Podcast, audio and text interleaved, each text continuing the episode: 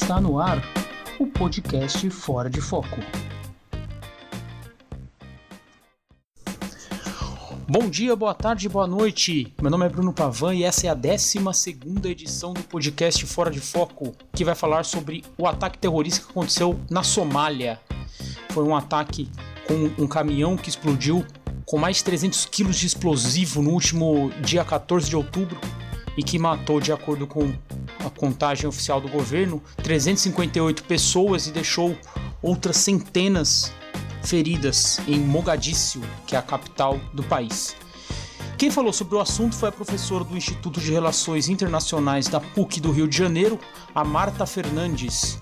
Como em 99% das questões internacionais você só entende o que aconteceu hoje se entender o que aconteceu no passado, então é isso que a gente vai tentar fazer aqui eu menos e mais a professora. E vamos para as delongas.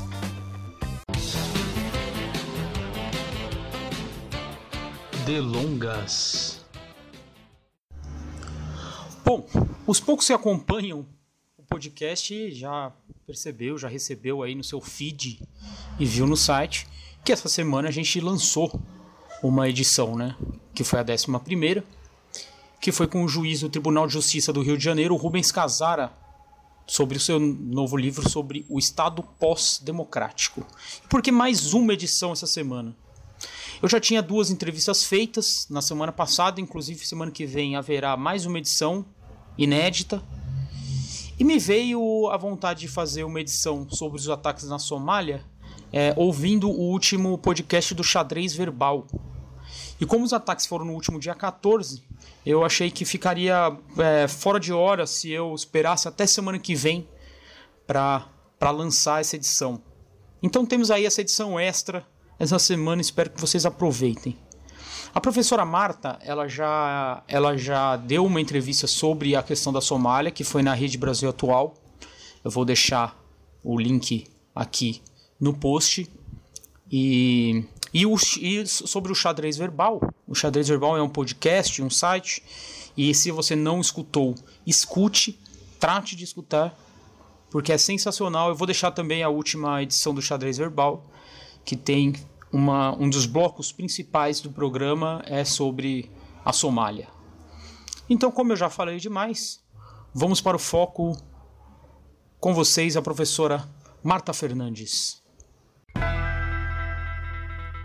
No foco.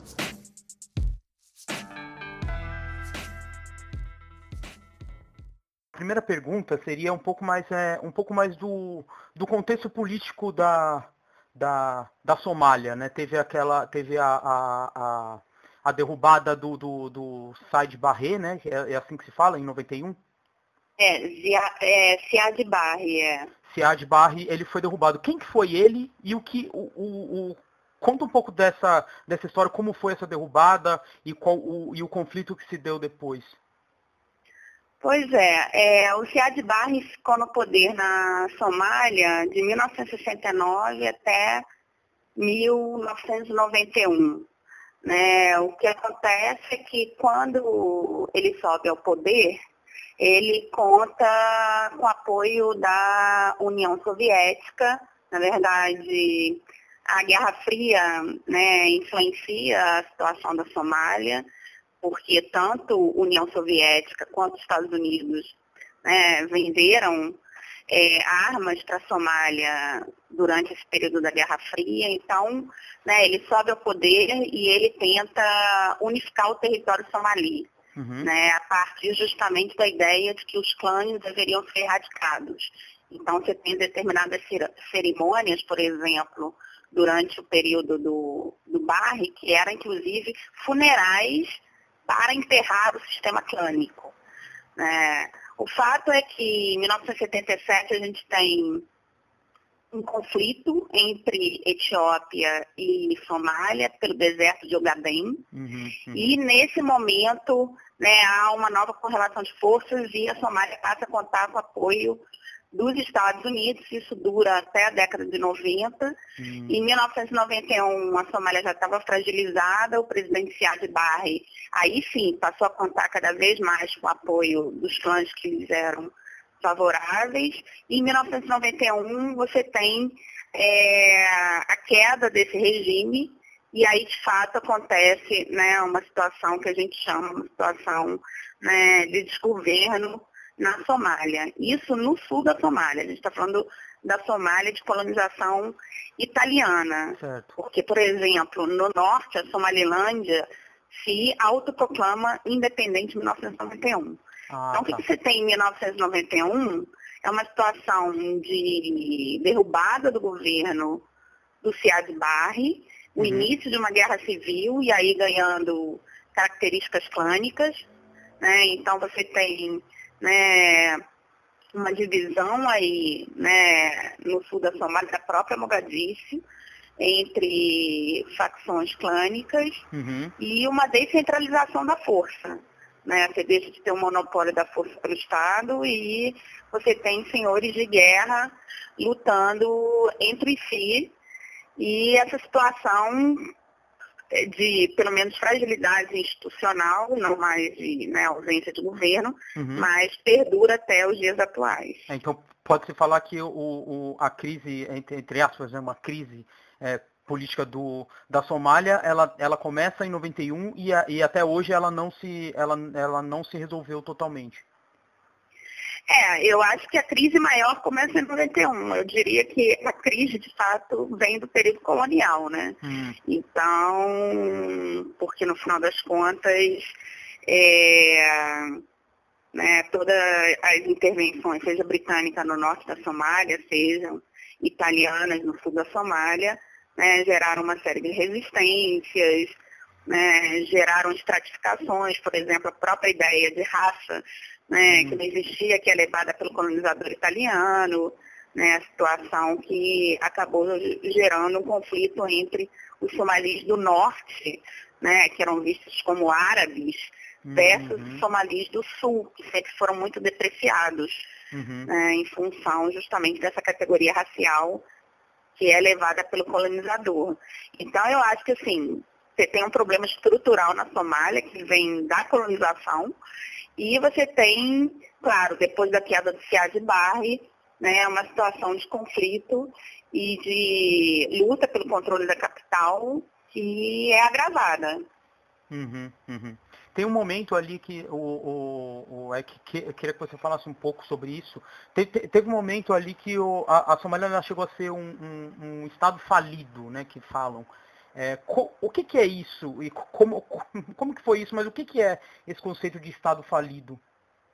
Bom, é, é o seguinte, é, quando você tem né, essa, esse fatiamento né, da Somália em diversos grupos clânicos, né, nesse momento a Somália passa a integrar lá o, esse conceito, o índice dos estados falidos. Durante muito tempo, a Somália ocupa o primeiro lugar né, nesse índice dos estados ditos falidos.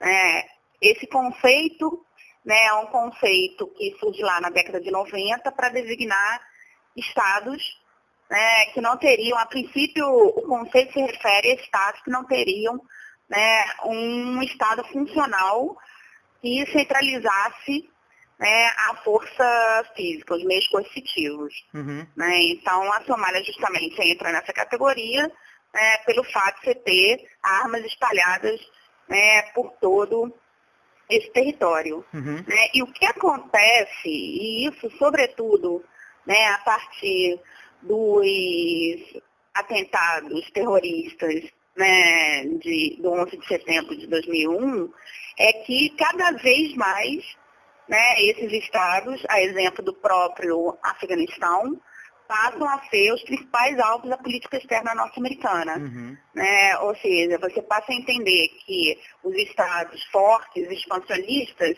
representavam nesse momento uma menor ameaça do que os estados fragilizados, os estados ditos falidos, porque eles passam a ser entendidos né, como terrenos férteis para a proliferação de terroristas. Uhum, uhum, uhum. Sobre... Né, mas basicamente a noção de Estado falido se contrapõe a uma, uma ideia de Estado bem sucedido.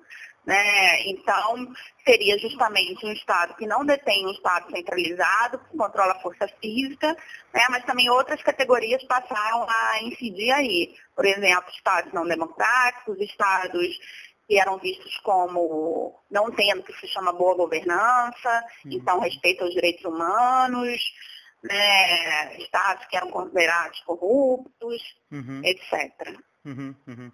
Tem um, um, um muitas da, da, das críticas aí passando um pouco, é, é, é, chegou é, as tropas é, de paz, né, da ONU que che, uhum. chegaram a estar no, no, no na, na, na, Somália e muitos falam de uma, de uma, do, que existem alguns tipos de tropas de paz e o que aconteceu na Somália foi um tipo de é, é, um conceito de é, peace enforcement, né? Que é tipo uma, uma forçação da paz e aí isso é muito criticado hoje até pela própria ONU. O que, o que, que, o que, que foi isso? O que, que é isso? O, como que isso se deu uhum. dentro ali da, da Somália? É, deixa eu explicar um pouco. É, então, a partir da queda do Fiad Barre, a gente teve algumas intervenções na Somália. A primeira intervenção que teve, que foi a UNOSOM 1, era uma intervenção da ONU. Uhum. Tá? Então, ela era uma intervenção basicamente de assistência humanitária. Certo. Porque você estava. A Somália estava vivenciando uma crise de fome, então era uma intervenção para alimentar os somalis. Uhum. E para conseguir chegar, sobretudo, né, em regiões agrícolas do sul da Somália, que eram as mais prejudicadas pela fome. Foi esse momento que, enfim, a CNN, a mídia norte-americana passaram a noticiar né, essas imagens de fome na Somália. Uhum. Bom, o fato é que houve toda uma denúncia de que essa, essa comida estava sendo é, roubada e, nesse sentido, a ONU não estava conseguindo acesso a esses locais. Uhum. Então, a ONU convoca justamente os Estados Unidos a participarem, terem um papel mais ativo.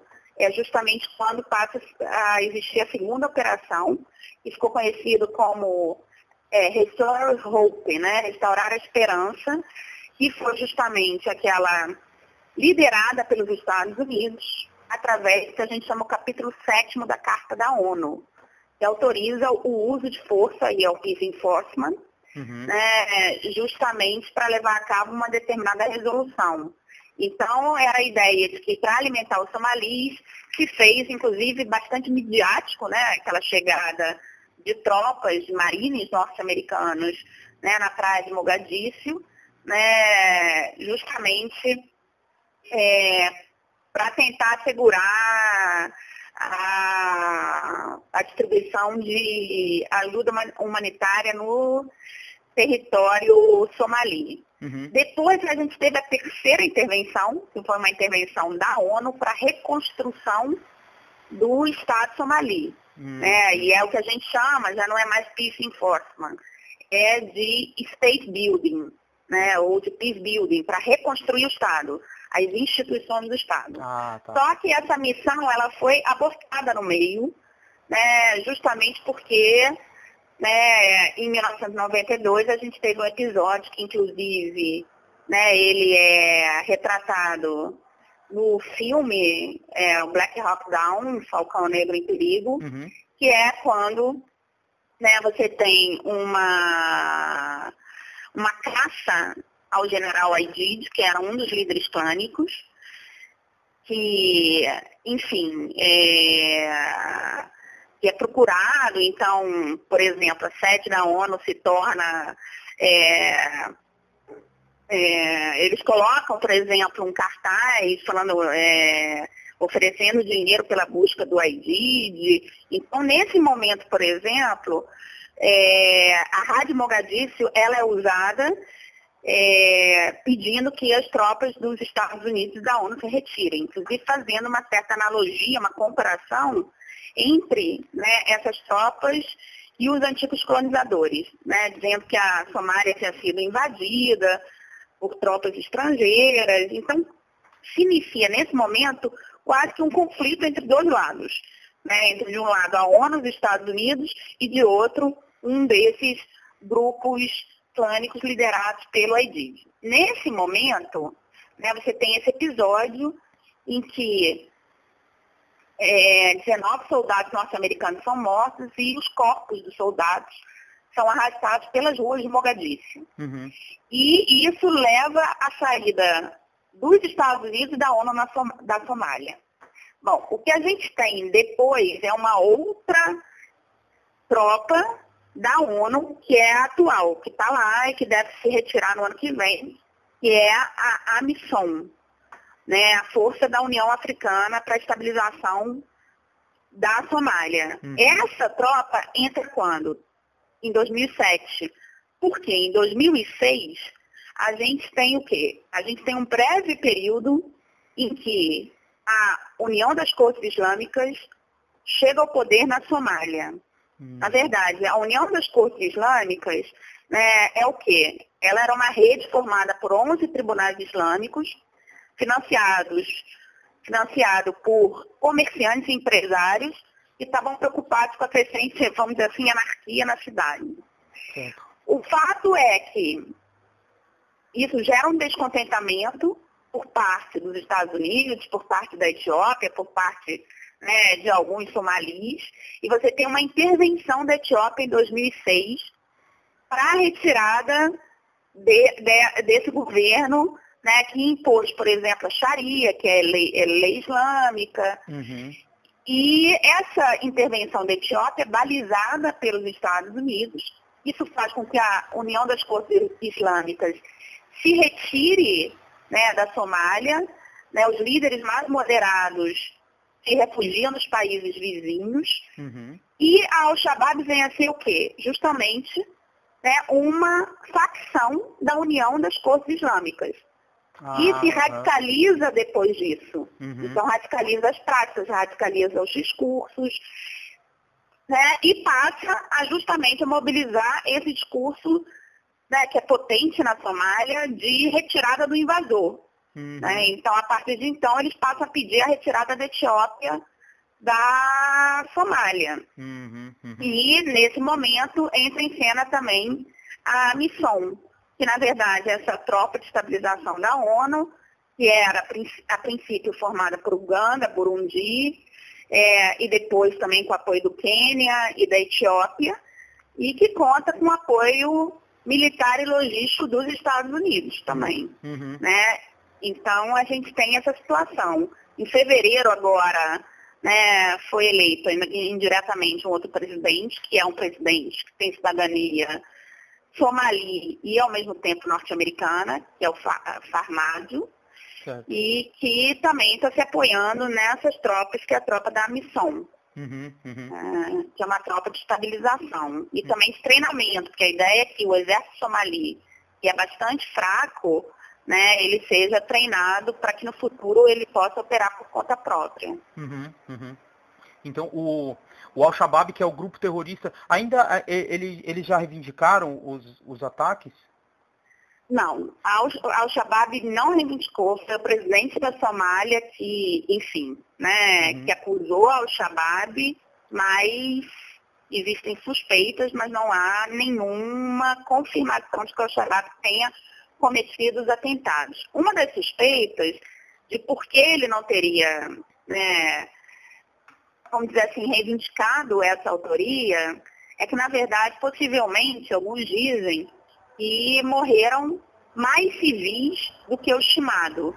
Né? A uhum. ideia seria justamente atingir importantes né, organizações internacionais, embaixadas que ficam no aeroporto de Mogadíscio, e não tanto civis, porque a Al-Shabaab, né, ela também tem toda uma estratégia que visa a sua reputação, né, de ganhar corações e mentes na Somália. Ela não age apenas pela coerção, ela age também por consentimento. Né? Existem inúmeros voluntários né, que são, em grande medida, atraídos por esse discurso de repulsa às, às tropas estrangeiras no país. Uhum. Né? Inclusive, tem muitos, o recrutamento é um recrutamento internacional, tem inúmeros ocidentais, inclusive norte-americanos, que fazem parte da Al-Shabaab. Então, uhum. uma das, vamos dizer assim, é, especulações é de que ela não teria né, assumido essa autoria justamente né, com medo né, de perder parte desses adeptos e, sobretudo, dos adeptos da Al-Shabaab que lutam por um objetivo nacional, uhum. né, que não estão tão ligados à Al-Qaeda ou outras organizações terroristas transnacionais. Uhum, uhum. Qual, qual, que é o sentimento assim, do, do, do, É até difícil falar isso, mas qual que é o sentimento do, do, do, do habitante ali da, da Somália é, é, so, sobre, sobre o Al-Shabaab e sobre o que está acontecendo? Existe, é, existe alguma, é, alguma resistência dentro do país contra eles? O que, que, o que, que o, o, os, os habitantes pensam disso?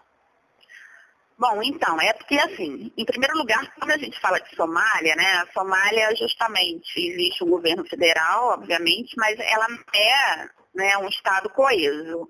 Né? Então a gente está falando sobretudo né, desse ataque no sul da Somália.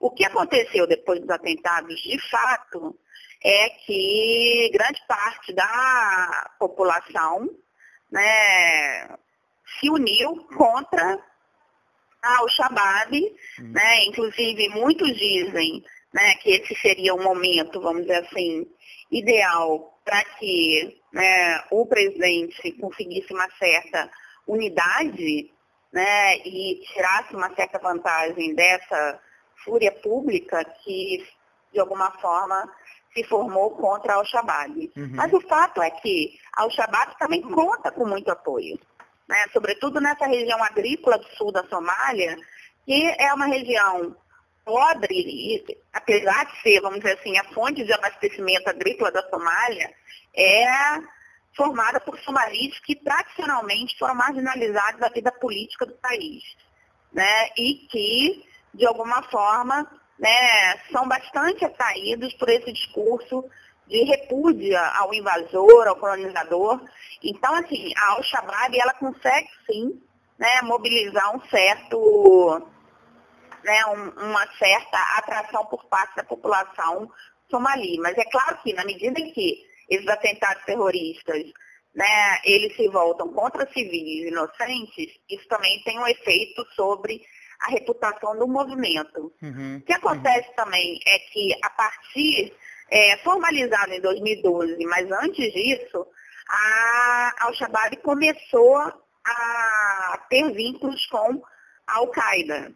Isso também levou muitos, muitos integrantes da Al-Shabaab, vamos dizer assim, mais moderados, a um pouco se afastar. E o que se diz é que a geração ainda mais jovem né, da Al-Shabaab está mais próxima do ISIS. Existe uma competição por hum. parte da Al-Qaeda e do ISIS, do Estado Islâmico, pelo controle ou por ter vínculos com o Al-Shabaab.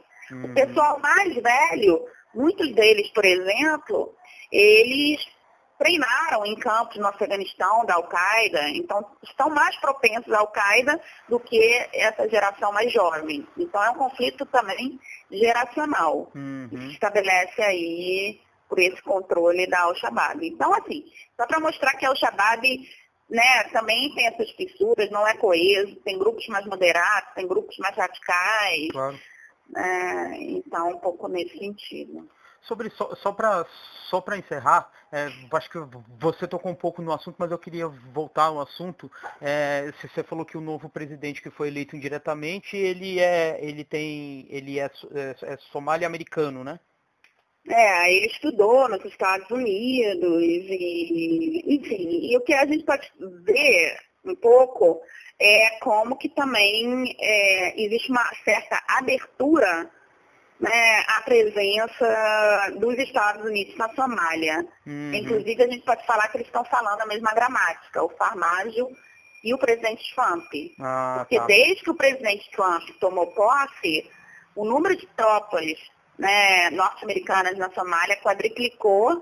O número de ataques com drones também, né, parte da Somália foram declaradas áreas de hostilidades ativas, o que possibilita né, ataques mais ofensivos, ofensivos, com menos cuidado né, em atingir civis, uhum. né, inclusive recentemente, né, em agosto, né, a gente teve né, um ataque norte-americano em Bariri, numa fortaleza da Al-Shabaab, que resultou na morte de 10 civis, inclusive três crianças. Hum. Esse teria sido visto como estopim justamente para esses atentados agora né, em Mogadishu, porque inclusive líderes clânicos teriam prometido vingança né, ao governo da Somália e aos Estados Unidos. Uhum, uhum.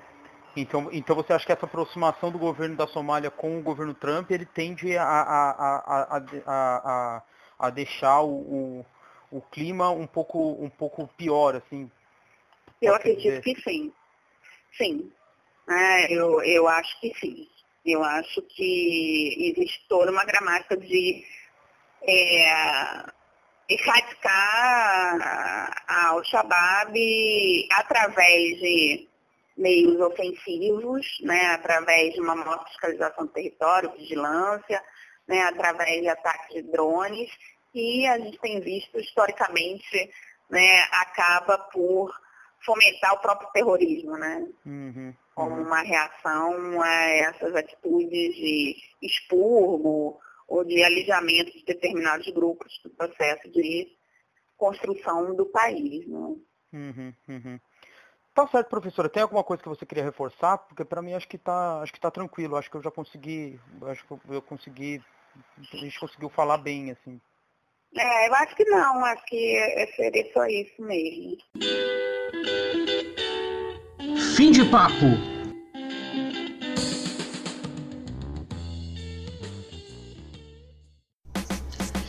E chegamos ao final de mais uma edição do podcast Fora de Foco. Agradeço muito novamente a quem escutou, a quem está acompanhando e peço novamente também para compartilharem essa edição, as outras edições com os amigos, com o crush, com a família e quem mais vocês conhecerem, inimigos também. É bem-vindo. Semana que vem a gente está de volta com uma edição um pouco diferente Espero que fique boa.